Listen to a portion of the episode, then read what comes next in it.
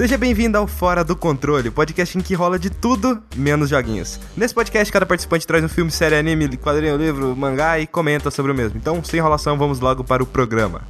Eu sou o Skyper e desta vez estou junto com. Gêmeos, como sempre, eu aqui, o cara mais gato do Brasil, mentira. E Rafael, e agora o Steve Jobs está olhando para mim. Que coisa linda. O cara com tesão por homem. Só por esse.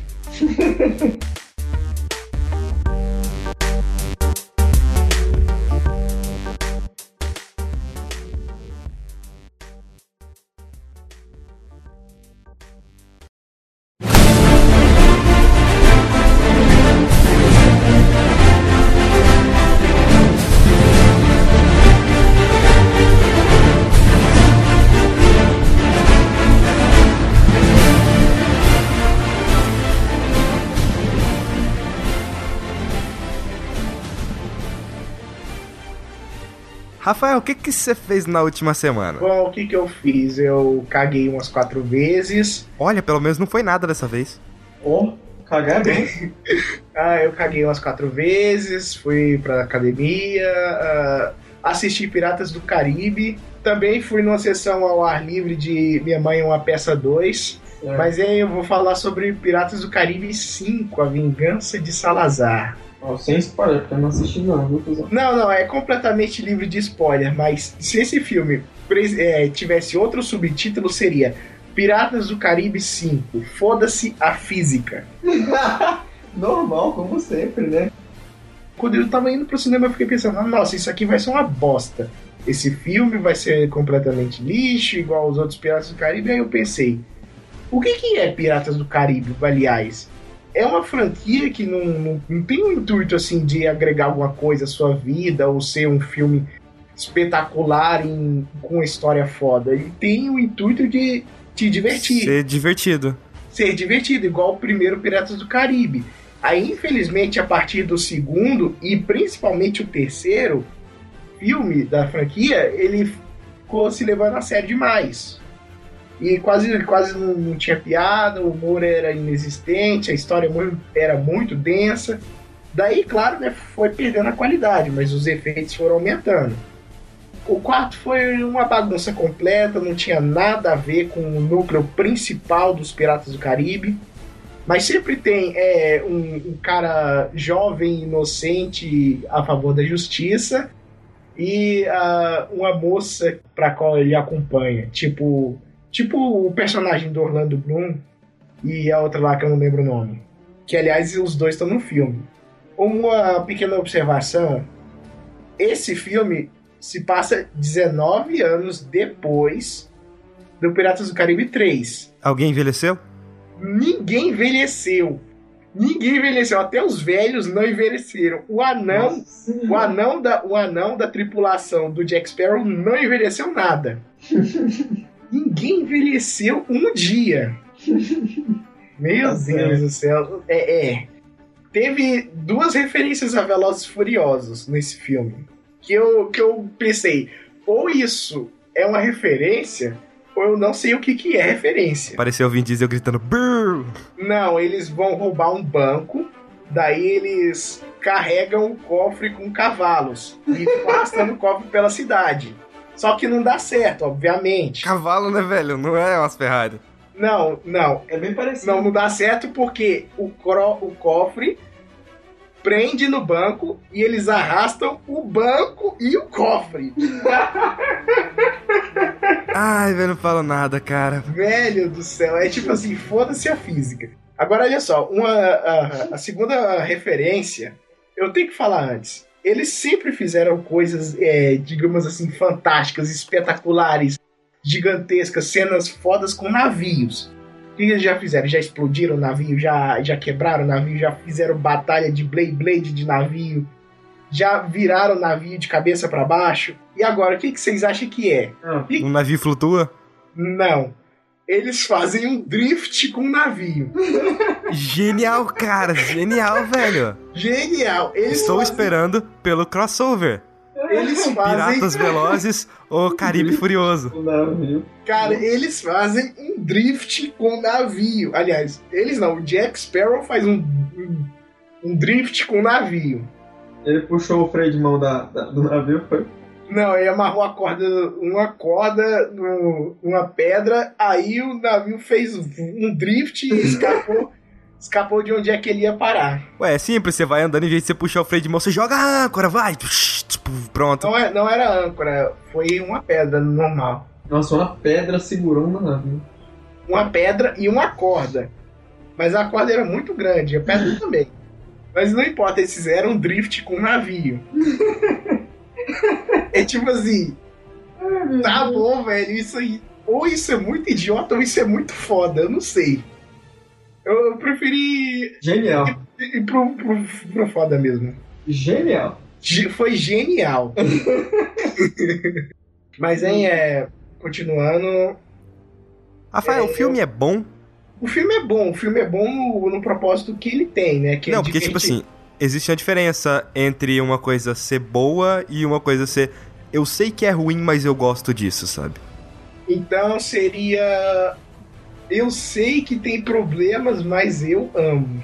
Tá, entendi. É porque ele resgata, meio que resgata o espírito do- dos primeiros filmes, os que são bons de verdade. Uma aventura, digamos, foi até contida demais. Teve personagem que foi extremamente desperdiçado. Tipo, uma, tem uma feiticeira careca lá que é desperdiçada pra caramba. Só precisa saber que o filme vale a pena. Vale o ingresso, você vai se divertir, vai esquecer da- dos problemas. E é isso.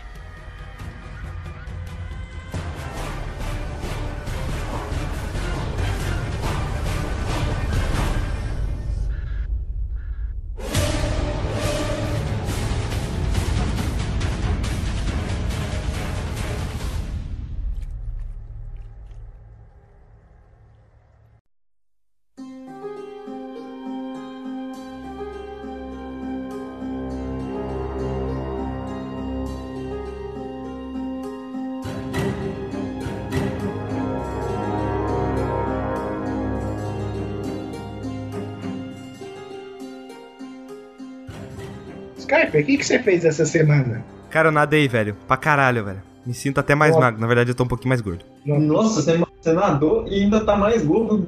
Assim, você comeu os peixes na Então- água? Foi uma piscina de cheddar. Exatamente. A nossa famosa piscina de cheddar. Basicamente, eu só vi duas coisinhas essa semana e as duas estão correlacionadas. Eu li o primeiro livro da série de livros ou contos, sei lá, de Sherlock Holmes, que é Um Estudo em Vermelho. Ah, Eu gostaria muito de chegar aqui e falar: Nossa, que livro foda pra caralho, esse livro é muito bom, mas. Né, não. Não é? Eu não gostei. Porque, O tipo, que que... Não, não, o que que é? conta a história de Sherlock Holmes. E nesse tem quando o Sherlock conheceu o Watson. É tudo no ponto de vista do Watson, não é? Aham, é como se o Watson tivesse escrito aquele livro. É, Na verdade, supostamente foi o Watson que escreveu o livro. supostamente. Tipo assim. É porque ele escreve e divulga o livro depois no universo de Sherlock Holmes. Uhum. Na verdade, o, o Sir Arthur Conan Doyle, o autor do Sherlock Holmes, não foi o único autor a escrever sobre o Sherlock Holmes. Tem vários livros que fazem meio que assim um universo expandido do, Sim, do Sherlock Holmes que tem vários autores. sim, sim. Basicamente, o livro é assim.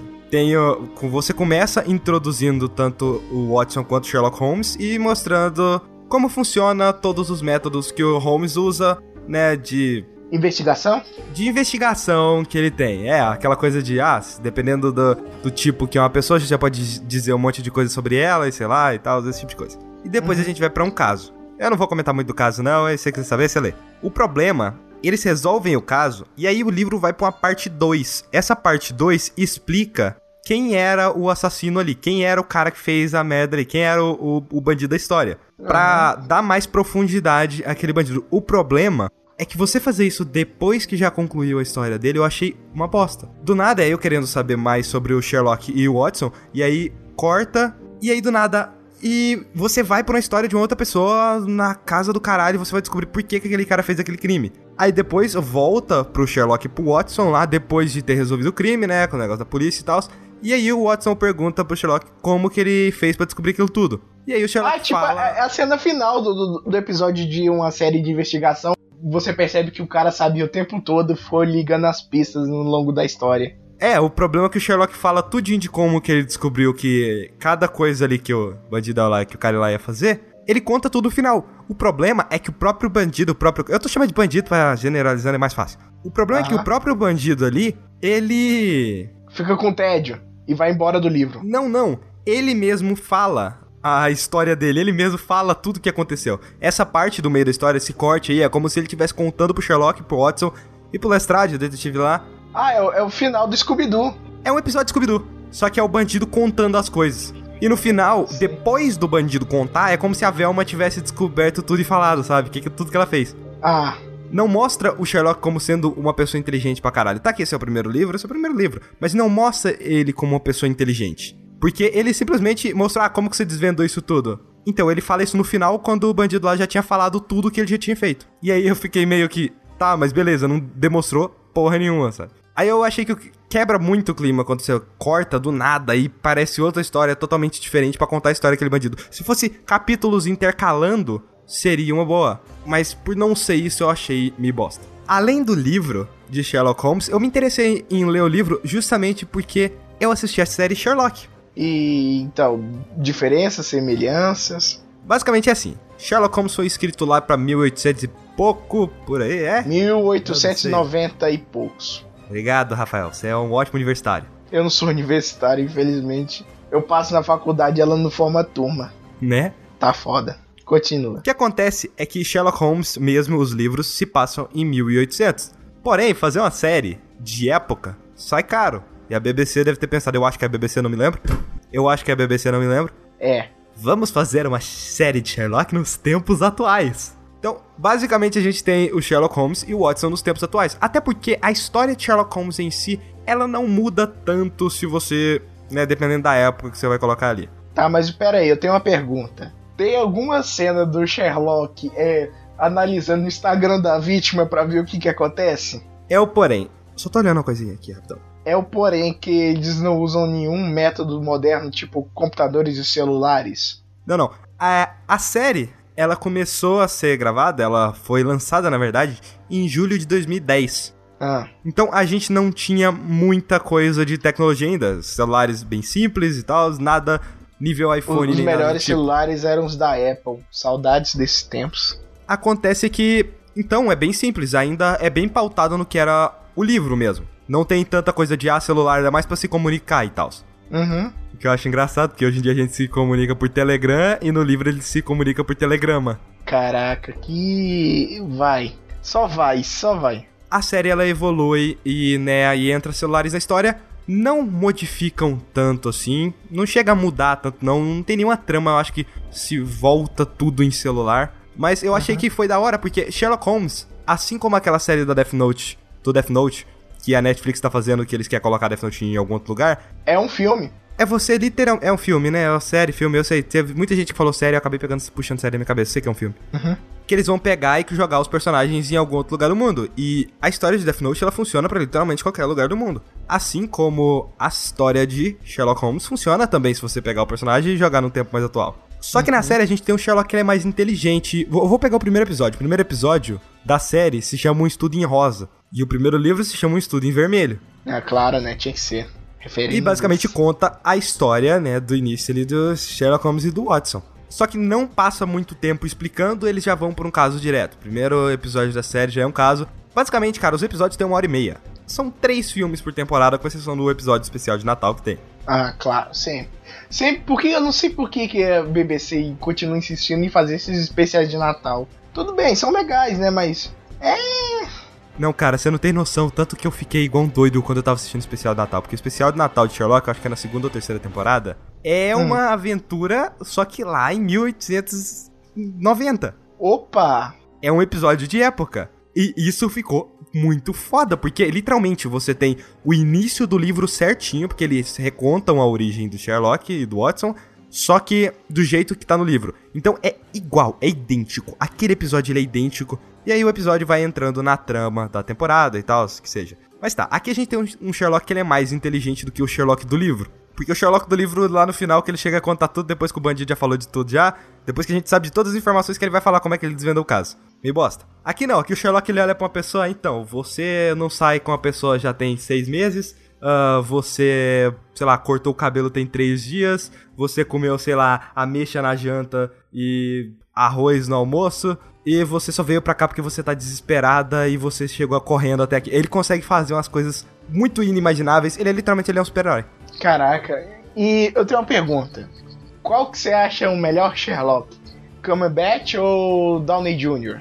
Cumberbatch, sem dúvida. Nossa, sem dúvida mesmo, sabe? O Downey Jr. Eu... ele é mais um Sherlock de ação. Não, pois é. Porque, tipo assim, no segundo filme é o quê? Um filme de investigação ou é um filme de ação? O primeiro filme é um filme de investigação.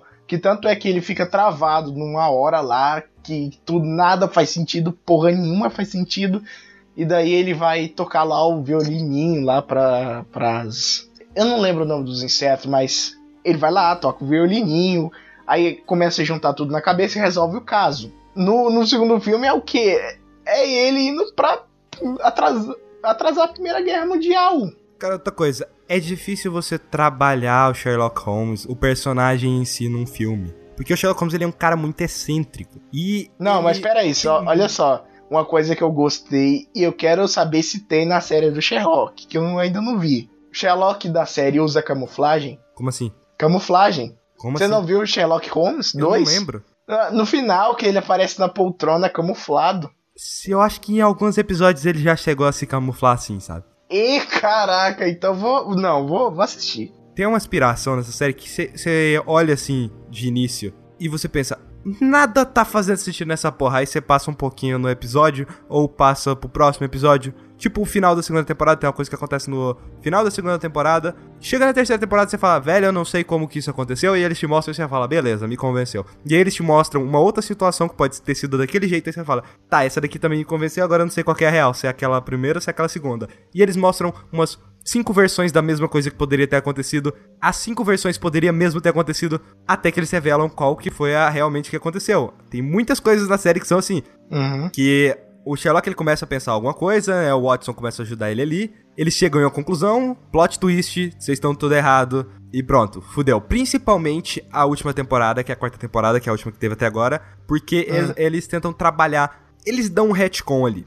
pro Sherlock Holmes ali. Eu não sei como é que é nos livros, pode ser que nos livros tenha esse retcon também, mas eles dão um retcon e trabalham mais a origem de Sherlock Holmes, porque que o Sherlock ele é assim, sabe? Sherlock ele é um cara que tem muitos problemas psicológicos. É a ponto de ele tá lá do nada, pensando de boa, sentado, ele pega uma arma e começa a tirar na parede. Não, pois é. Quem nunca, né? Quem Mas nunca? basicamente é isso. Eu recomendo Sherlock aí pra todo mundo, principalmente se você gosta de série policial. Cara, basicamente são três filmes por temporada e tem o um especial de Natal que é super foda. Eu só achei meio bosta eles tentar ligar o especial de Natal com o com a série em si, sabe? Com a trama da série. Isso não, não, não, não, devia, devia ser, de, não devia ser. Eu preferia que fosse o um spin-off, sabe?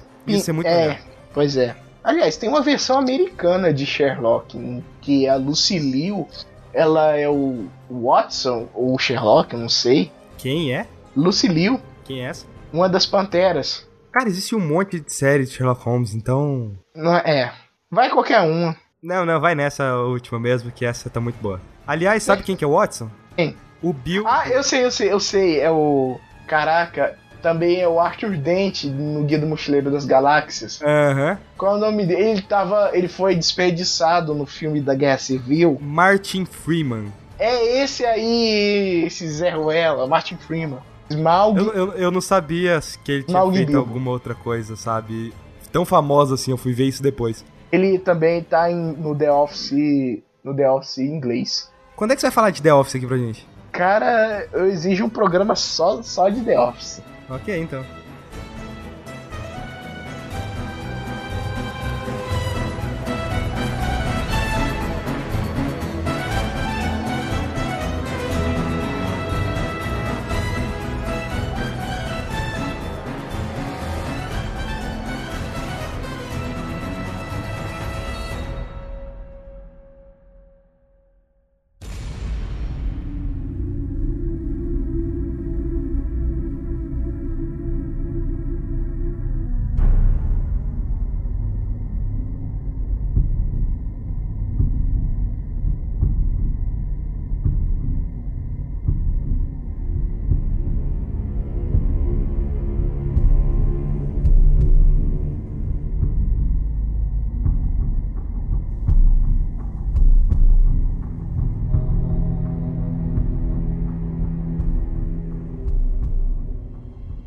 Gênios, o que você fez essa semana? Cara, eu fiz tanta coisa. Assisti três animes, um filme. Na verdade, o filme que eu assisti, eu, eu reassisti, na verdade, né? Porque minha namorada nunca, teve, nunca tinha assistido antes. Aí, quando eu fui pra igreja, aí comentaram a respeito desse filme lá com os, meni, os meninos da igreja e falaram que era legal. E ela ficou interessada em assistir. Aí eu assisti junto com ela. Cara, o nome do filme é Lucy. Ah, tô ligado, é aquele filme da Viúva Negra. Caraca, nossa, eu tenho muita coisa para falar sobre Lucy. Primeiro, aquele filme me, me, me deixou desconfortável pra caramba, do início ao fim. Por quê? Tipo assim, é, umas escolhas de edição, por exemplo, quando o Morgan Freeman tá falando, eles pausam, eles pausam a, a tanta fala do Morgan Freeman é, quanto o que tá mostrando para mostrar o que que é. Isso é um tipo meio muita edição de amador. Toda toda a história de, dela começar toda errada e dele tentando convencer ela a fazer um negócio meio tipo assim, foda-se a origem da personagem e foi tudo errado e o final ela virar um pendrive. não, não. Mas cara, assim, eu fico pensando, né, no filme faz a gente pensar e se tivesse como a gente conseguir ter controle de 20%, 20 do nosso cérebro? Pelo menos 20, porque o ser humano é capaz de 10, né? Na verdade, a gente controla todas as partes do cérebro, porém não na capacidade total. Exatamente, é a capacidade. E tem outra, se você tirar uma parte do seu cérebro, é, é bem possível que muitas funções suas não vão funcionar. Não tem essa de, ah, pode tirar 10, 90% do meu cérebro que eu vou continuar bem. Não. Cara, não porque... vai. Você vai virar uma moeba. Vai virar uma moeba.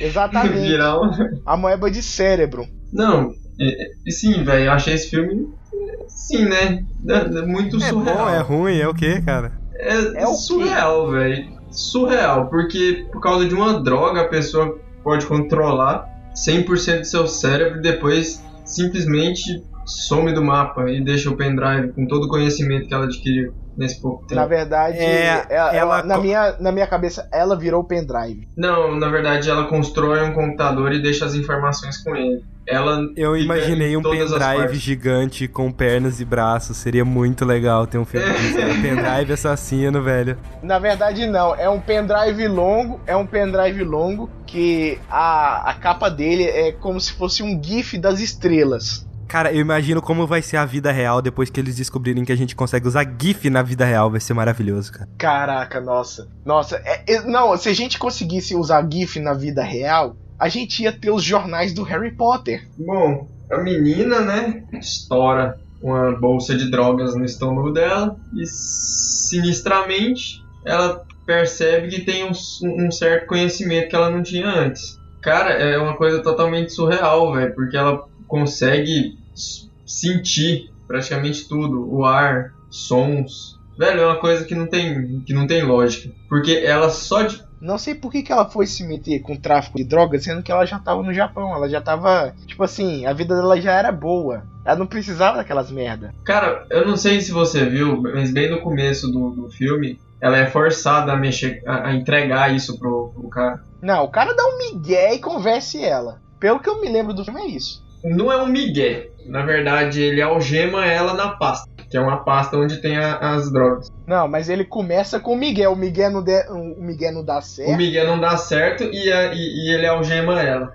Aí ela, é, aí ela é forçada a ir lá entregar. Aí nisso, né, acontece toda essa parada doida aí e a bolsa acaba estourando dentro do estômago dela na hora que eles querem transportar a droga. E, bom, cara, velho, ela, ela pode parar o tempo, fazer paredes invisíveis, todo mundo flutuar, aparecer em. Ela, ela consegue acessar a Matrix. Exatamente, ela acessa a Matrix. Eu acredito que no caso. Velho, eu achei uma coisa tão sem lógica, porque, velho, o cara aponta uma arma para ela. Imagina uma arma na sua cabeça, um cara mirando na sua cabeça. Ela simplesmente, com, a, com o poder da mente, faz as balas tudo descer da arma, os caras tudo desmaiar. E eu fico, porra, Qual foi a lógica Cara, eu disso? acho que nem se a gente usasse 100% de tudo do cérebro, de tudo, tudo mesmo, eu acho que a gente não consegue interferir tanto assim no campo eletromagnético da Terra pra fazer uma porra dessa. Eu, exatamente, olha só, o que eu acredito é que se a gente desenvolver 100% no nosso cérebro, a gente vai criar meio que uma rede telepática, uma internet de pessoas. É, certo, a gente, assim, ia esquecer como é que se conversa. Ninguém ia precisar mais abrir a boca. Ia ser igual. Ninguém ia precisar falar, Ô, cara, faz isso não, velho, os podcasts, cara. mas a gente não tem a tecnologia pra, pra, pra desenvolver 100% do cérebro. Então, ah, que se dane, né? Se dane, bora continuar falando mesmo, perdendo os dentes da boca. Mas bom, isso aí foi um filmezinho legal, né? Não não foi aquilo tudo que eu esperava, não, porque eu achei que foi muito exagerado. Ele não quer falar mal do filme, ele vira e fala: Ah, é um filmezinho legal, né? Legalzinho, né? Eu daria um 5 pra esse filme, no máximo. Eu não, não curti muito. Na minha opinião, não curti Vocês muito. acham que se não fosse a Viúva Negra, a atriz da Viúva Negra, que eu esqueci o nome dela, Scarlett Johansson. ele teria tanto bafafá em cima dele que eu vi muita gente falando desse filme na época do lançamento. Eu acho que se não tivesse ela, não ia fazer a menor diferença. Porque olha só, o, o, o bom.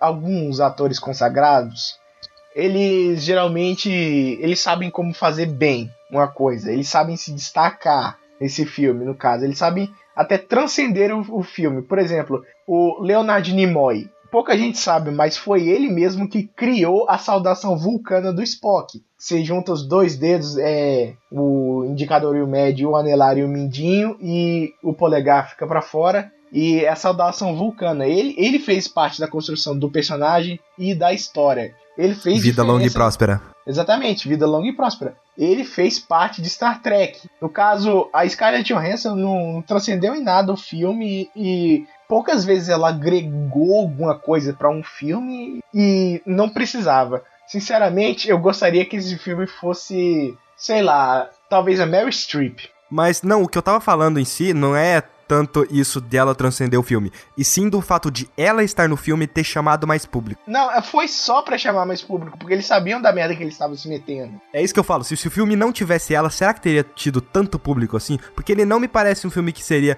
estourar em nada. Vamos, vamos lá. Se Ghost in the Shell não tivesse Scarlett Johansson, será que o filme seria bom? Eu acho que haveria grandes chances se o povo parar de, um pouco de mexer no. de pensar no comercial e tentar fazer a obra do melhor, da melhor forma possível. Não, eu acho que funcionaria se eles parassem de, de pensar onde é que é que eu vou meter a Scarlett Johansson. Não, eu acho que funcionaria se eles falassem onde é que eu vou colocar o dinheiro aqui nessa porra, sabe? Exatamente. Tipo, eu vou, parar de vou pensar focar no dinheiro em história si. Ou vou focar. Foca na vou focar história. Na, na história. Faça um bom filme e o dinheiro vem com isso. Exato. Bom, a respeito de Lucy, era isso que eu queria comentar.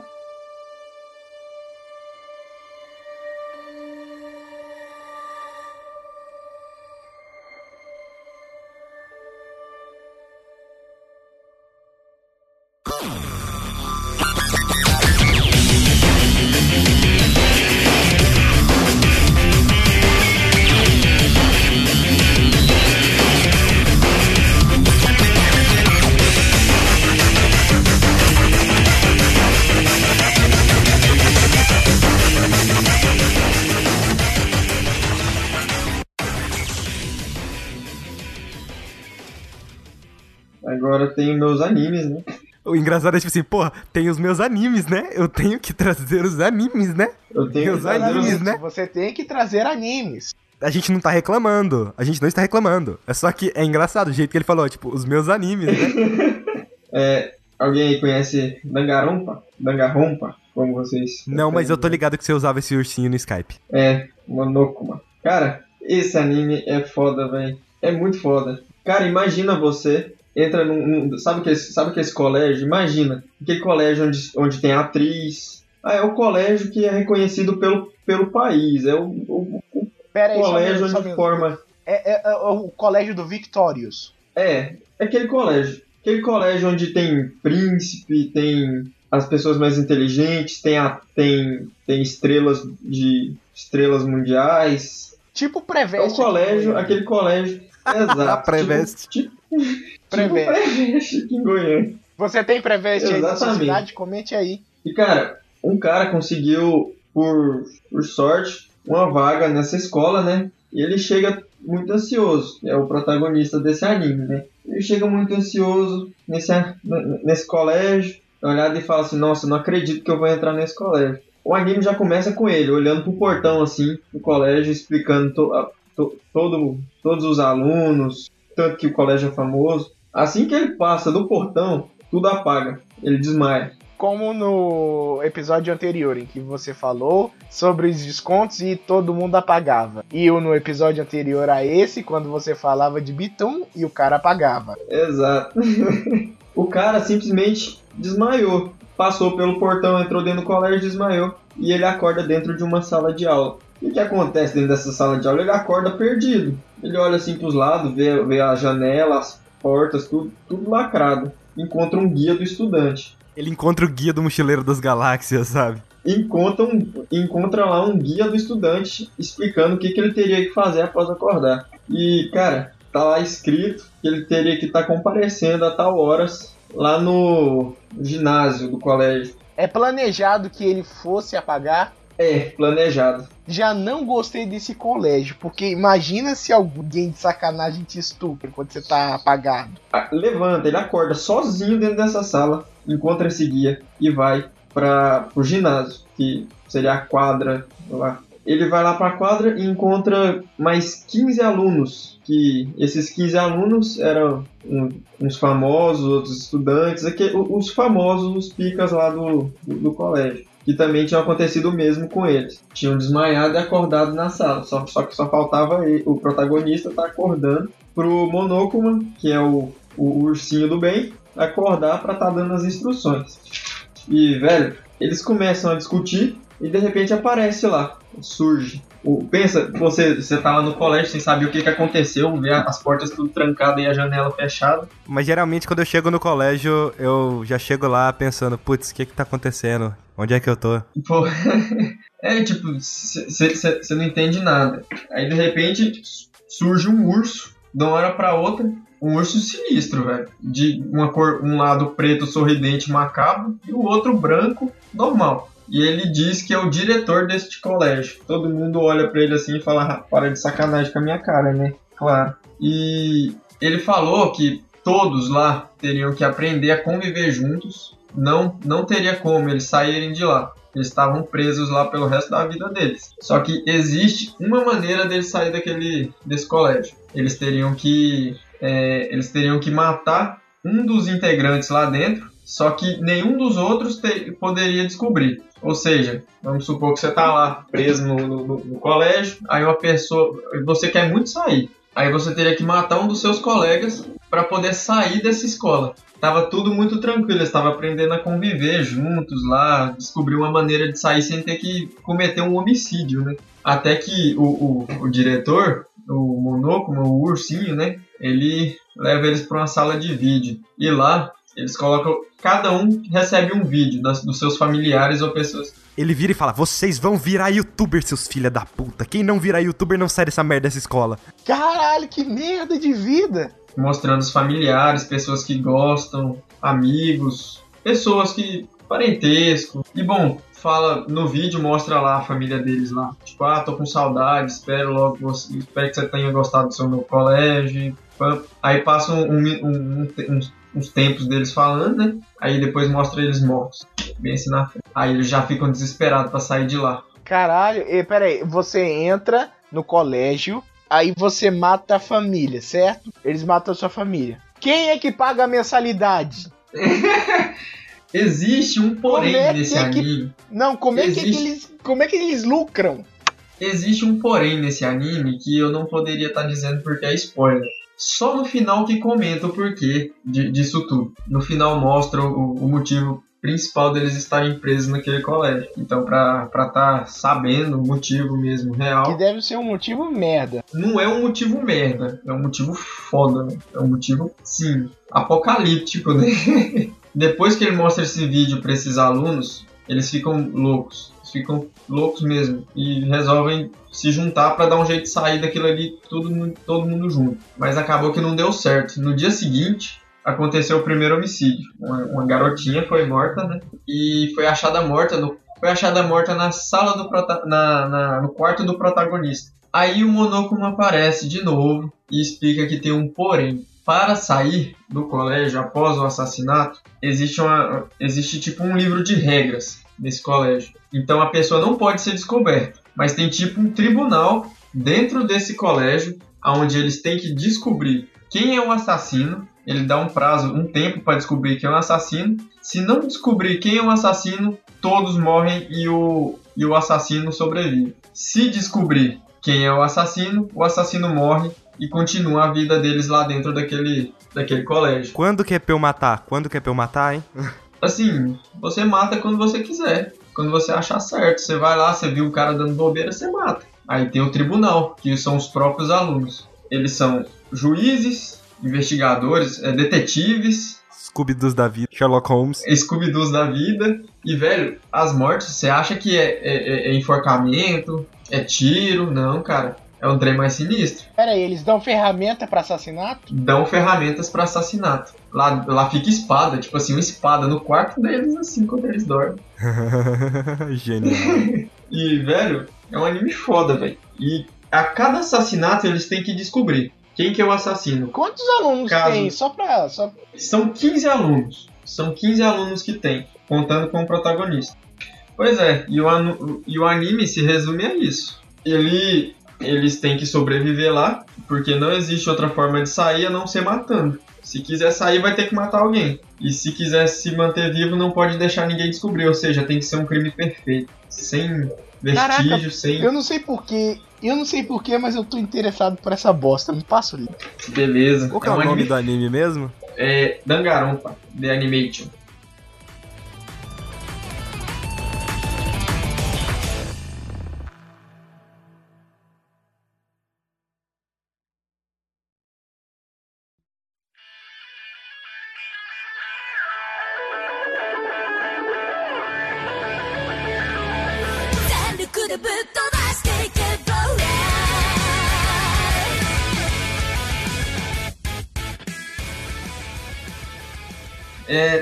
Tenho mais dois, que são animes recentes. Tem um aqui que se chama Rekudenashi Majutsu. Nossa, que nome. Pera aí, o nome dele é Rokudenashi Majutsu Koushi Toakashi Records. Essa coisa aí mesmo. Tomar no cu. Em inglês é Akashic Records of Bastard Magic Instructor. Meu Deus, tá vendo? Tomar no cu 2. Pois é. Cara, o anime já começa com o protagonista correndo, né? Bem descontrolado pela rua. E, bom, sem querer ele esbarra em uma das alunas do colégio de magia. Cara, e quando ele esbarra, antes dele esbarrar numa dessas meninas, a menina joga uma magia nele que o bicho voa longe. Ele decola e cai em cima de um chafariz e levanta dando um sorriso. Você vê um sapinho saindo da boca dele. É uma cena muito cômica. Eu ri demais. E é um e, e o protagonista ele é meio preguiçoso, sabe? É que nem o Skyper. Ele não gosta de. Eu sou preguiçoso aonde? Eu editei todas essas porra desses cast aí, caralho. Eu comando a porra de um site. Tomar no cu. Ah, estender roupa, você estende? Estender Ah, roupa. tá. É, o Rafael estende roupa, né? É, eu estendo roupa. certo. O protagonista, ele não quer trabalhar. Ele é super preguiçoso. Só que ele foi obrigado, né?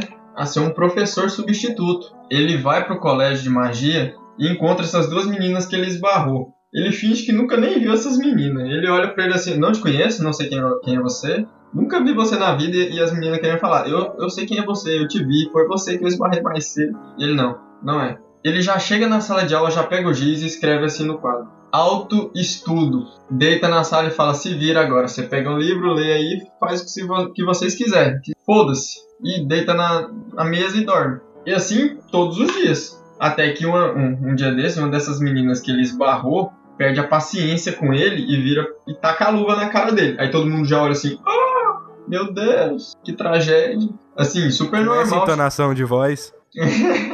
tipo Oh, assim, meu Deus, que tragédia. Tipo assim, super normal chamar uma pessoa pra um duelo tacando uma luva na cara, né? Vamos, vou tacar uma luva na sua cara, Skyper. Chamar pro duelo. Depende da época, né? Ele, Verdade, ela, ti- ela tirou a luva e tacou na cara dele, assim, e falou assim: vamos duelar. E assim, você acha que é um é, é professor, né? Aí, aí todo mundo, nó, que foda, ela é doida, vai lutar contra o professor. Ela não tem, ela não tem noção, né? Beleza, vai lá, chega lá na hora de lutar. A aluna dá uma surra no, no, no professor. O professor usa aquelas magias de choque bosta, sabe? E, assim, depois disso ele fica com fama de, de, de professor meio lixo. Sabe aquele, aquele professor que não sabe de nada, apanha para aluno? Só que na verdade esse professor é bem. Só que ele tá escondendo o poder dele. Ele é um dos soldados lá, muito foda. Ele tem as magias militares lá, só que. Você não vai jogar uma magia super fodida pra cima de um aluno, né, velho? Exato. Ele quis passar por fraco. E durante a, a aula, ele explica que a magia que ela usou nele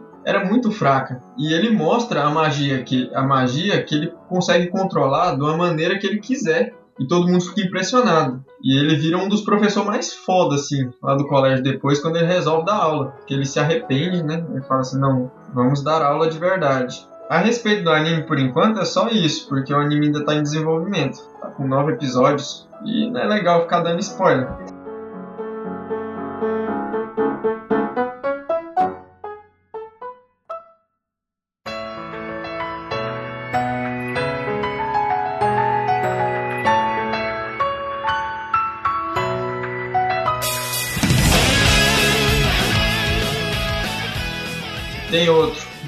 Sou Shoujo Machiavelli. Machiavelli Anish. Alguma coisa do tipo. Nome estranho. Cara, esse anime é engraçado. Vai, o, o Rafael vai curtir se ele assistir. Tem peitos, né? Não, não tem peitos. Mas é engraçado. Na verdade, eu não. É, é, é, é um equívoco gigante. Na verdade, eu não, eu não gosto tanto assim de, de peitos enormes na mulher. Médio, entre pequeno e médio. Prefiro assim. É, na, na questão é que se o, se, se o anime, se a protagonista tiver peitão, tipo assim, às vezes incomoda. Porque é, incomoda bastante. Por quê? Porque é um negócio totalmente. é- é- eles chamam muita atenção e, e, tipo assim, não tem nada a ver com a personagem. À- às vezes se fica muito distante da realidade. Fica muito, muito distante da realidade. Cara, One Piece, velho. Você já viu o tamanho dos peitos da Nami? Ou da Robin? Caralho, os da Robin que cresce é exponencial, velho. É vezes 2, vezes 3, vezes 4. Da Nami, pelo menos, é mais 1, mais 2, mais 3, mais 4. Depois, depois da Guerra dos Mundos, a Guerra dos, dos Mundos, não dos melhores, Dos melhores. é, depois da Guerra dos Melhores que ela volta com os peitos daquele tamanho, porque os peitos dela não é daquele tamanho, não, acessível daquele jeito. Mas bem, o anime, ele é bem comédia mesmo, né? Ele já começa com o prota- o protagonista chegando no colégio, né, falando aqui, esse aqui é o meu novo refúgio. Pensa você chegar no seu colégio e chamar ele de refúgio. Assim que ele entra no colégio, ele vê o, que existe várias mulheres armadas, né? Também super normal você chegar no seu colégio lá, ver uma mulher com um cacetete ou com uma pistola no bolso. Dependendo da região, é. Os colégios que o Rafael estuda é mais ou menos assim. Toda mulher fica com cacetete quando ele se aproxima. Caraca, E, é, é, olha só, eu, eu não dou uma de, de, de, tarado, tarado maníaco. Não, ele simplesmente eu fica no canto um, dele. Mas eu não sou. Ele fica no canto dele e ela já vem com a arma apontando pra cima dele. Tipo, assim, não vem pra cima de mim! Não, mas é, é te- teve um caso que foi assim. Foi foda. Esse dia foi foda. Cara, depois dele reparar nas mulheres lá que tava todo mundo armado, ele olha mais um pouco assim pro colégio, né, e vê que todos os homens estão vestidos de mulheres e maquiados. Todos. Ah, esse seria o paraíso dos gênios. Certeza. Aquele monte de travecão lá. Cara, na lata. Olha o preconceito. Não, não, não, eu não tenho preconceito contra traveco, mas. É sério Eu isso? acho que a palavra traveco já é. um Preconceituoso. Travesti? preconceito. Cara, Travesti? é porque, ser, é eu, porque eu não sei, cara. existe, existe, existe o gay, né? Mas o gay Aham. extravagante, aquele que quer chamar atenção, é feio demais. Cara, não, impo- não importa se ele é gay, se ele é qualquer coisa. A pessoa que chama atenção já considera ele um bosta. Pode ser qualquer Não. pessoa. Tem, cara, eu, eu tenho, eu tenho meus amigos gays. Eu não tenho problema nenhum com eles. Só que, cara, eu não, eu não gosto de ter chegar nem perto daqueles, daqueles extravagantes que é mostrar que é gay, que parece que tem um certo orgulho disso. Fica balançando, Sabe, cara, balançando a assim como- bandeirinha. Assim Tipo- como eu também não gosto daquelas feminazi, velho. É tipo, qualquer pessoa que é exagerado assim, qualquer ideologia, qualquer gênero, qualquer coisa, eu detesto, eu já acho meio que repugnante, sabe? Cara, Não trata como, precisa ser como gay se fosse uma coisa tipo. normal e pronto. Eu Não apenas precisa- trato não como. precisa Não, ficar é uma pessoa cara. merda, sabe? Olha só, só fazendo uma anotação aqui para o público que, que digamos assim, pode interpretar mal isso. Não somos homofóbicos nem antifeministas. Inclusive, eu mesmo sou feminista. Se você se sentir incomodado, Comente aí embaixo e compartilhe pros seus amigos para eles também comentarem e falarem mal da gente. Você também anda sem sutiã, Rafa? Cara, teve um ponto da vida que eu quase precisei. Ou um Mas dia eu agora- chego lá, cara. O- Hoje, hoje já, já tá diminuindo. Tá certo. Tá, vou prosseguir aqui. Quando ele viu aquele monte de, de, de traveco lá, aquele monte de. Ele prossegue com a mesma palavra. Não, Tá, porque tá ele, falando. usa, ele, ele, ele usa isso, essa palavra no anime. Cara, eu tenho certeza que no japonês ele não falou traveco. Ele falou travesti. Eu Acho que a tô falando legenda traveco. colocou travesti. É, travesti. Cara, ele vê lá aquele, aqueles homossexuais. Não, é porque eles não são homossexuais, na verdade, né? Eles estão sendo emasculados, no caso. Exato. Ele viu aqueles homens vestidos de mulheres, pra ficar melhor não ter que falar travesti. Aqueles homens vestidos de mulheres, maquiados, né? E um deles veio pra ele e falou assim: Olha, você é um aluno novo, né? Pra você sobreviver aqui dentro desse colégio, você tem que se vestir de mulher. Aí ele falou: Não, não vou, não vou, Esse seria o Nunes, sabe? não vou. Tem, tem quem faça eu fazer isso. Uma coisa que o protagonista ele preserva é a sua liberdade e o seu sossego. É algo que ele, nesse anime, pode ter certeza, ele não tem. Foi. Caraca. Nesse colégio exi- existem cinco garotas. Elas são chamadas de cinco espadas. São Bleach. É, tipo Bleach mesmo. É, essas garotas, elas são responsáveis por manter a ordem e corrigir os alunos problemáticos. No caso, o protagonista seria um aluno problemático. Aí você vê que a paz e o sossego dele já, já foi pro beleléu. É- essas seriam as monitoras do colégio. Exato. Só que as monitoras, elas andam com espadas de verdade. Cara, o Japão precisa mesmo se renovar. Tá perdendo a graça. Estão perdendo a Não, cara. criatividade. Não, velho. Cara, você quer mesmo? Compara o Japão com o Brasil. Velho, o Brasil, o Brasil daria um monte, o Brasil daria um monte de anime foda. Essa é a questão. Agora olha só, me- me- mais da metade, mais da metade dos animes do Japão tem escola ou os personagens passaram um período na escola. Por exemplo, agora o Pokémon, o Ash tá indo pra escola. Naruto, eles começaram na escola. Tem um anime brasileiro que fez muito sucesso, que é No Game No Life. Eu, se eu não me engano, vai fazer a segunda temporada agora. Você já assistiu? Vai, vai, vai sim. Vai, eu já. É muito foda. No Game No Life é um anime Um top. dia a gente comenta dele. Certo. Deixa eu prosseguir aqui. E, bom, essas alunas, né, como eu tinha dito, elas são as responsáveis por corrigir os alunos problemáticos. Nem que elas tenham que usar agressão, ou seja, pegar a espada lá e neles, né? E o protagonista, ele, ele chega na sala, aquele tanto de mulher encarando ele, assim, e uma dessas espadas já tava lá esperando ele. Ela já começa a dar aquele sermão neles, falando que ia ter que corrigir ele, que ele não poderia ter a total liberdade dele lá, que ele ia ter que seguir as normas do colégio, que são elas que fazem, né, no caso. Ela tem um peito gigante? Não, ela é tábua. Caraca, no Japão ou você ou não, não, no Japão ou você é tábua ou peitão. É isso. Não tem meu. Não meio tem T. meio termo. Não Não, tem, tem. não tem, não existe. E é engraçado porque ele consegue enganar as meninas enquanto elas estão falando asneira lá pra ele. Ele, além de conseguir olhar uma calcinha de uma, uma das meninas, ele pula pela janela e fala a cor da calcinha pra menina que ele olhou. A menina fica constrangida de Quem Coitado. nunca?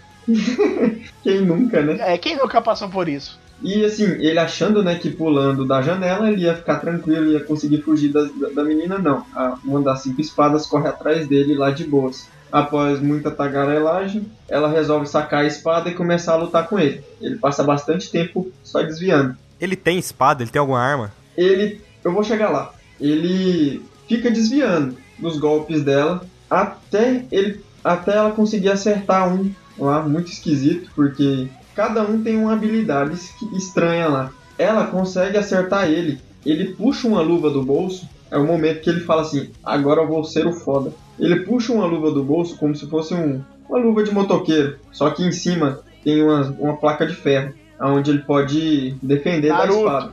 É, praticamente Naruto. ele usa aquele, aquele punhal de ferro dele, aquela luva, e começa e continua desviando. Só que na primeira oportunidade ele dá um, um ataque tão esquisito, ele agacha, meio que puxa todo o ar que tem, que, que tem em volta dele para dentro do corpo e, dá, e pressiona o ar na mão dele. Rasenga. É como se fosse um Rasengan mesmo. É, pra- é parecido, muito, muito parecido com o Rasengan. É anime de luta em escola. É um shounen escolar, cara. É, só Só que ele precisa triscar na pessoa para acertar o golpe. Pensa numa bichinha que voou longe. O protagonista ele precisa, para ter uma, uma certa liberdade de transitar pelo colégio, como ele bem, que, como ele bem querer, pegar cinco carimbos. E cada carimbo é de uma, é, de uma das espadas. Então ele vai ter que lutar com todas as cinco para estar tá conseguindo esses carimbos para estar tá transitando no colégio toda a hora que ele quiser, sem, sem dever nada para ninguém. Que colégio bosta. Todos os colégios no Japão são uma merda. Ninguém estuda. Ninguém estuda nessa Estudar pra quê, né, velho? Porra, tipo... estudar pra quê? Pra virar uma pessoa depressiva lá no Japão? Não, valeu. Na verdade, é, só, eles só ficam depressivos se eles não, não, não tiverem estudado o suficiente no passado. Sabe aquele colégio interno? A maioria dos animes, eles são de colégio interno. E assim, o anime... Esse anime ainda tá em desenvolvimento também, né? Atua atualmente com nove, com nove episódios. E, bem, eu gostei bastante desse anime. É bastante engraçado. Eu gosto mais desses animes assim que, que focam na comédia. Eu não curto muito trem de. Não. É engraçado, curti.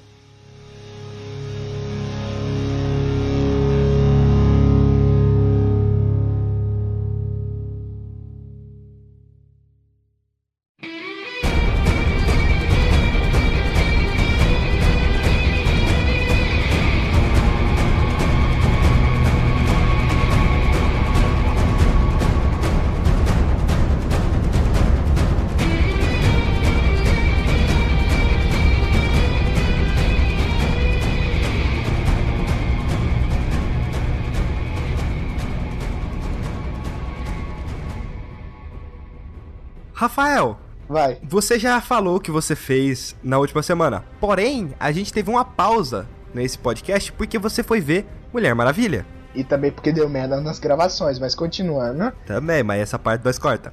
É. tá. essa parte nós corta. Então fale um pouco sobre Mulher Maravilha aí pra nós. Eu, eu fui na pré-estreia de Mulher Maravilha e quando eu, eu fui, ele já tava com uma excelentíssima avaliação em vários sites de crítica de filme. Então eu fui com, com expectativa mais ou menos. Nunca, nunca criei muita expectativa a respeito desse filme. Eu pensava, caraca, é só mais um filme. Simplesmente isso. E eu cheguei lá, eu assisti o começo, no comecinho do filme, eu pensei, é só mais um filme. Apesar de que no início tem uma abertura nova dos filmes da DC e isso me deixou bastante empolgado, porque apareceu Lanterna Verde e eu quero ver ele no filme da Liga. Mas então, Mulher Maravilha era só mais um filme que eu ia ver e pronto. E não, não é, não é. Tipo assim, chega uma, uma hora em que o filme te pega. Ele te pega e você não desgruda mais, você não, não quer saber mais do mundo lá fora. Você não, não olha as horas, ninguém olhou as horas no celular ninguém ninguém desviou o olhar em alguma cena e é impressionante. Tem no começo ele não te pega bastante, mas aí mais ou menos a primeira cena de luta, mais ou menos de luta luta mesmo, é, ela te pega, ela constrói e dá o tom do resto do filme e é maravilhoso. E é maravilhoso como é construído daí. Um, uma questão que eu tenho que levantar aqui é que eu achava que esse filme ia falar explicitamente de feminismo, explicitamente de levantar sim a bandeira do feminismo e dando até brechas pro feminazi, entre aspas, claro, né? Que é que é o radicalismo o feminismo, mas não. Ele trata de uma maneira tão leve e sutil isso, só acrescenta ao filme. Ele trata como o fato delas serem mulheres guerreiras extremamente fodas, delas da própria Mulher Maravilha ser muito bem resolvida e ser completamente independente como uma coisa normal. Uma coisa que, cara, não, não tem. Não é muito. Tipo, não é muito salgado nem muito doce. É agridoce. É agridoce. E é, você compra isso. Você compra que ela é uma mulher muito bem resolvida. Você compra sim que as mulheres têm um, um papel importante um, na sociedade você compra assim que elas são muito capazes de serem autossuficientes e tudo mais. E também o filme é muito divertido. Tem pelo menos umas três ou quatro piadas com pinto. o que sabemos que piadas com pinto elevam o status de um filme, né? Melhor filme do mundo. elevam, elevam e elas são colocadas de uma maneira genial. Eu não vou, vou entrar em mais detalhes porque eu não gosto de dar spoiler aqui. E eu também não quero estragar a experiência, minha experiência de rir da cara do, do, do Steve Trevor de ninguém. Mas hein, é, é um filme extremamente ele é divertido. Ele é visualmente muito rico, só que tem um porém, tem o 3D. Eu fui assistir a, ses a sessão que eu fui era 3D e o 3D Peraí, do 3D filme- dublado? 3D dublado. Nossa. 3D dublado, é. Não, mas a dublagem tá muito boa. Tá muito boa Não, mesmo. não, eu sei, eu que, eu que não gosto de filme dublado, mas eu entendo ainda assim 3D, ah, 3D da raiva. Não, não, 3D, 3D não vai. Teve uma parte lá, lá mais pro final que o 3D ele incomodava pra caramba, porque você tirava o óculos, você via a cena claramente. Você colocava o óculos, a- parece que a tela ficava preta, não tinha luz nenhuma vindo do projetor. então, não assista esse filme em 3D e eu estou abrindo agora uma campanha anti-3D no Brasil. Vamos terminar essa porra que só fica escurecendo a tela, te dando um óculos pra colocar em cima do seu próprio óculos e ainda fazendo você pagar mais caro. Né? Não, mas Sem é, eu concordo com o Rafael, eu acho que o 3D ele é uma coisa muito inútil. Na época que surgiu, era uma novidade, todo mundo tava querendo Não, usar. era uma novidade e ele funcionava porque os filmes eram otimizados pra isso. Hoje em dia não, fica caro e não compensa. O 3D de hoje em dia ele só dá uma leve impressão de profundidade. Ele não dá mais a impressão do 3D, que é aquela coisa vinha na sua cara. Vamos seguir em relação ao filme. Ele é visualmente muito muito rico e chega uma parte que fica mais escuro, mais denso. Tipo, o começo é mega colorido e no final fica muito escuro. Mas aí no final, no final final fica colorido de novo, isso simbolizando totalmente a trajetória da personagem pelo filme, que eu não posso contar porque É se- seria spoiler. Senão eu mato ele. Exatamente. O, o visual em si casa com a história. Quanto mais densa a história, mais o visual vai ficando mais denso. É um monte de teve um monte de gritaria no cinema porque tem várias partes que é muito foda do filme que eu, eu- mais uma vez eu não posso entrar em detalhes. E tá, a última coisa que eu tenho pra comentar. Esse é um filme da DC de verdade, da DC que é o espírito da DC. Os A heróis da. DC, de DC quadrinhos. Os heróis da DC são deuses e criaturas fantásticas que representam os ideais de verdade, justiça e esperança, o que exatamente assim é a trindade da Liga da Justiça. Eles não são feitos pra representar as pessoas, que no caso São fe- Homem-Aranha, né, que Não, é não, não. adolescente. Olha só, é que os heróis da Marvel são humanos com superpoderes. Eles têm suas fraquezas, ele tem seu lado humano. Os heróis da DC, eles, inclusive, eu acho que o Batman não mata, porque eles são represen- é, representações de ideais. Ideais que não é pra humanidade alcançar, mas é pra um- a humanidade ter esperança de que ah, isso existe. A esperança existe enquanto o Superman existir. A verdade existe enquanto a Mulher Maravilha existir. E a justiça existe enquanto o Batman existir. São ideais, os ideais que a humanidade deveria ter como exemplo, mas não tem. Na Marvel, você geralmente vê é, humanos lidando com seus superpoderes. Você, eles não são representações de ideais, são pessoas comuns que procuram fazer o bem simplesmente por isso. E voltando ao que eu estava dizendo, o filme é realmente um filme da DC. A Mulher Maravilha, ela representa aí representa um- uma esperança gigantesca numa guerra, numa guerra que foi a guerra mais terrível, a Primeira Guerra Mundial. As pessoas pensam logo na segunda como sendo a mais terrível, né, por causa da morte de judeus, não. A primeira foi muito mais cruel.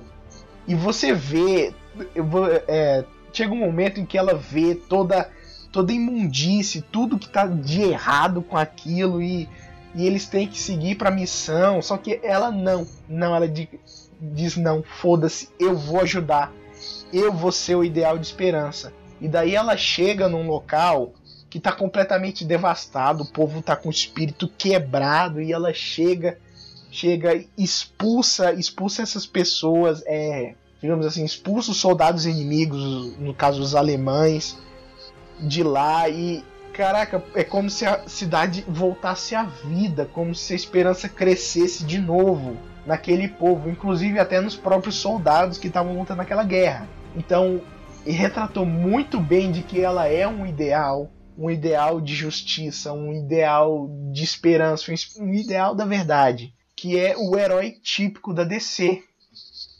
E mostra no final também que ela no final ela estava muito descrente da humanidade de não querer mais ajudar, mas ela percebeu que enquanto ela re representa esse ideal, ela pode fazer as mudanças. Então foi um filme muito, muito bem construído. Eu gostei demais e eu recomendo para qualquer um na audiência que queira assistir. É simplesmente é, um... incrível. Alguém aí tem alguma pergunta sobre o filme que esteja sobre spoiler que eu posso falar? Porque no caso não, não, os outros é... dois participantes não ouviram, não viram o filme. Sem, é, sem spoilers aqui. É... Não, completamente sem spoilers. Sim. Eu quero perguntar, é, deixa claro no final do filme o porquê que ela ficou tão descrente com a humanidade, o fato dela não ajudar em mais nada, o fato dela ter se escondido por sei lá quantos anos? Sim, deixa. Deixa demais. E você acha deixa... que a justificativa lá em Batman vs Superman é, ficou claro do porquê que ela voltou? Tipo assim, ficou Ficou, bom, na verdade, o personagem filme... que é nesse filme. Uhum, representou muito bem a Mulher Maravilha, foi extremamente fiel ao que ela é, ao que ela representa e o filme todo é um flashback. É um flashback que é daquela foto que ela viu em Batman vs Superman. Sim, sim. E do início ao fim. E daí no final ela sai lá do museu e, e percebe não, eu tenho que voltar porque enquanto enquanto eu existir eu tenho que fazer a diferença. E no final ela, é, ela fica realmente descrente da humanidade, mas ela retoma esse ideal no final. E é isso que importa. Entendi. O filme é bem fechado. Assim, ele começa. É, ele começa já depois de Batman vs Superman. Na, na verdade, encaixaria assim: você poderia ver o filme, aí antes de voltar para ela no Louvre, no final, você vê Batman vs Superman, e daí você vê o final.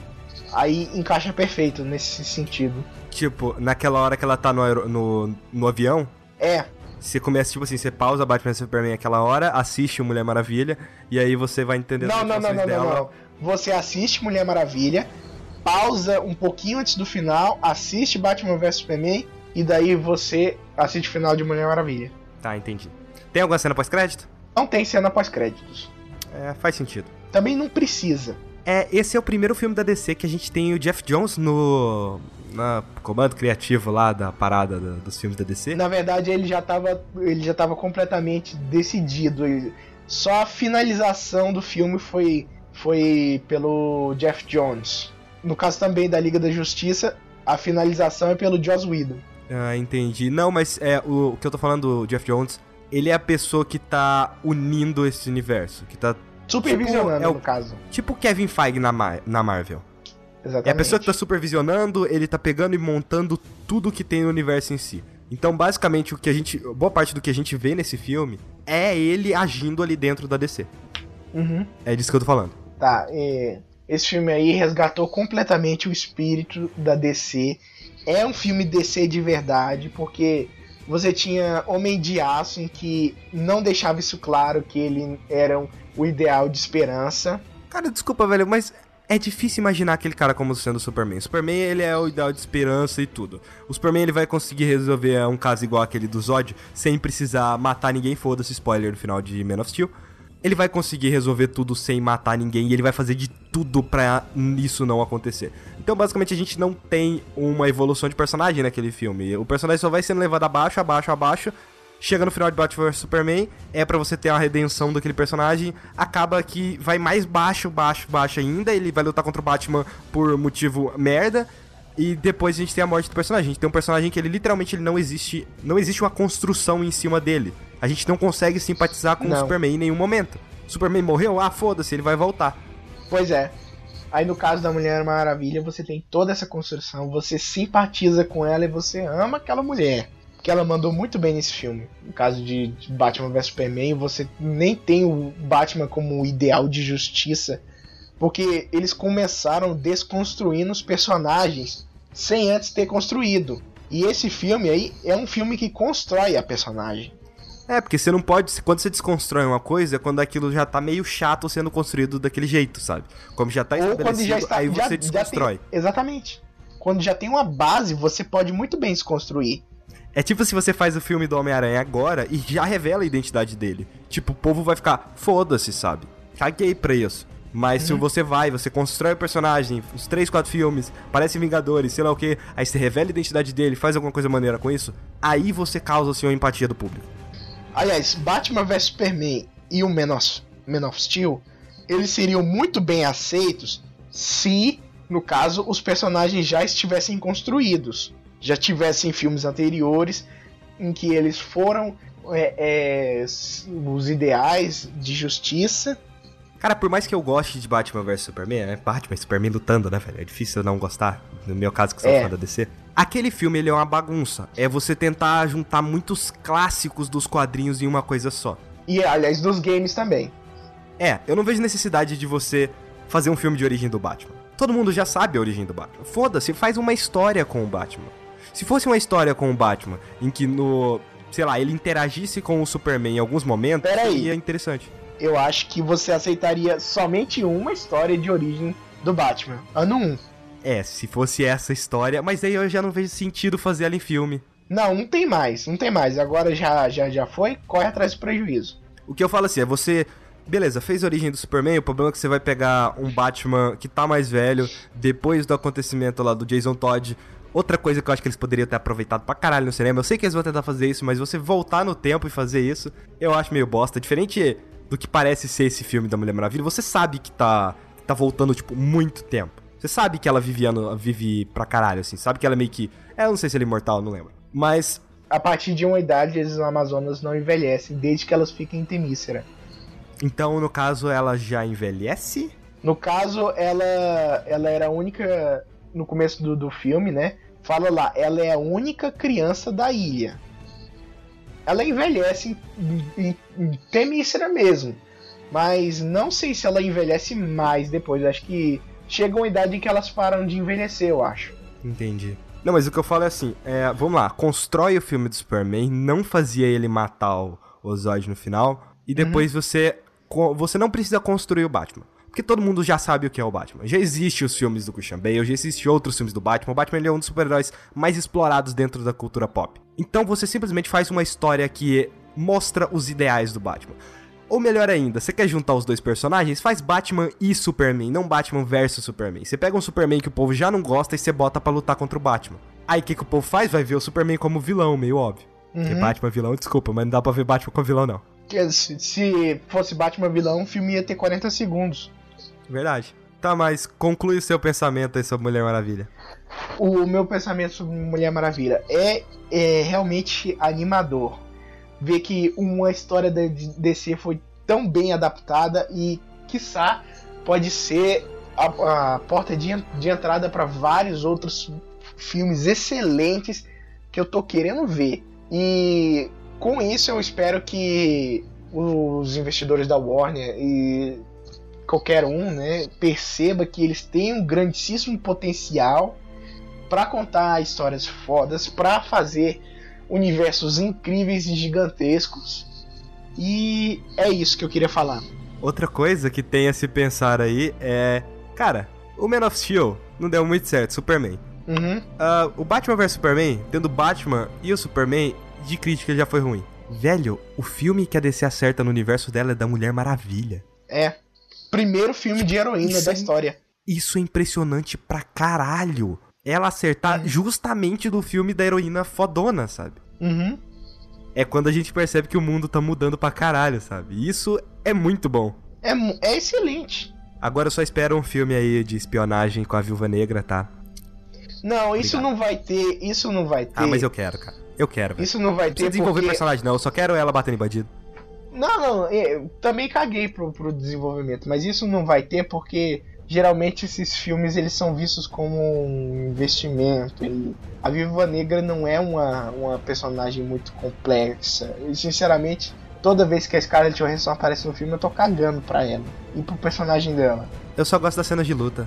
Viúva Negra não é uma boa personagem. Ela não tem, é, digamos assim, poderes espetaculares. Ela não tem uma personalidade que você possa se identificar. Ela é que nem os inumanos, velho. Todo mundo tá cagando.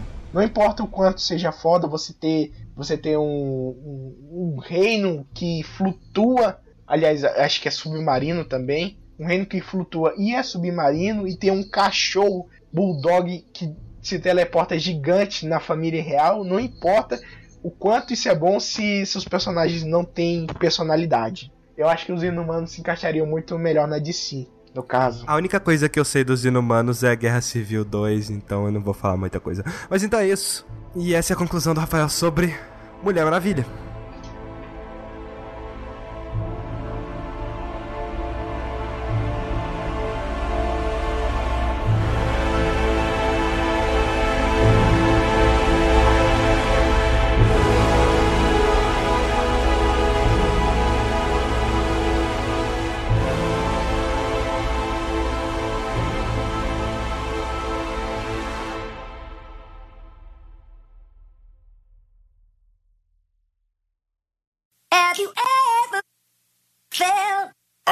Listening?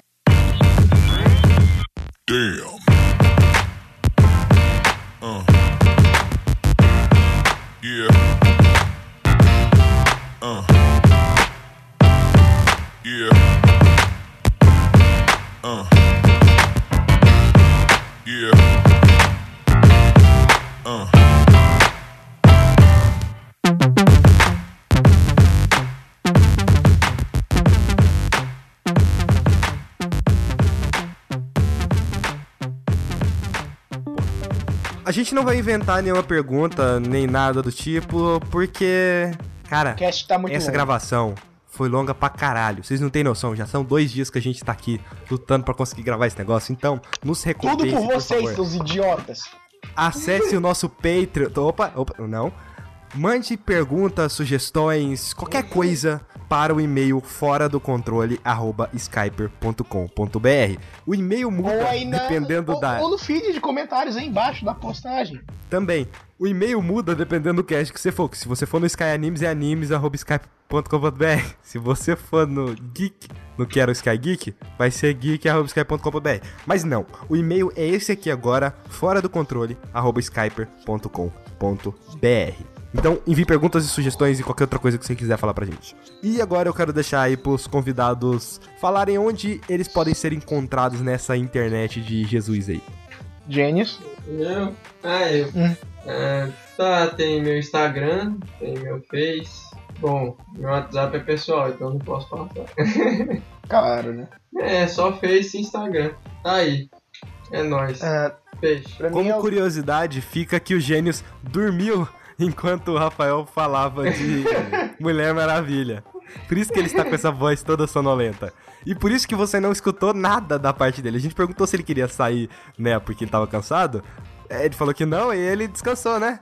É, não, ainda não, né? Tô com sono ainda, mas beleza. Ah, tá. Profissionalismo 100%. Rafael, e onde as pessoas podem te encontrar nessa internet? ah, Twitter. Rafael. ah, com dois Hs. O meu Twitter é arroba Skyper67. Basicamente você me encontra nessa internet só pelo Twitter.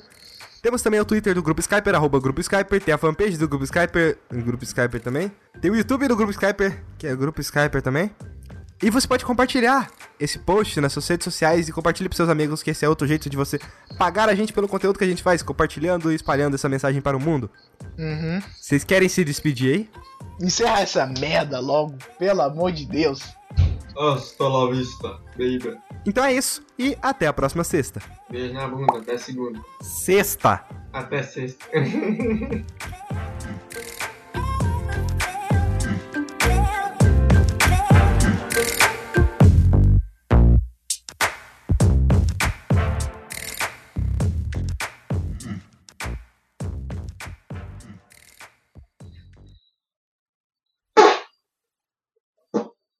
Peidei.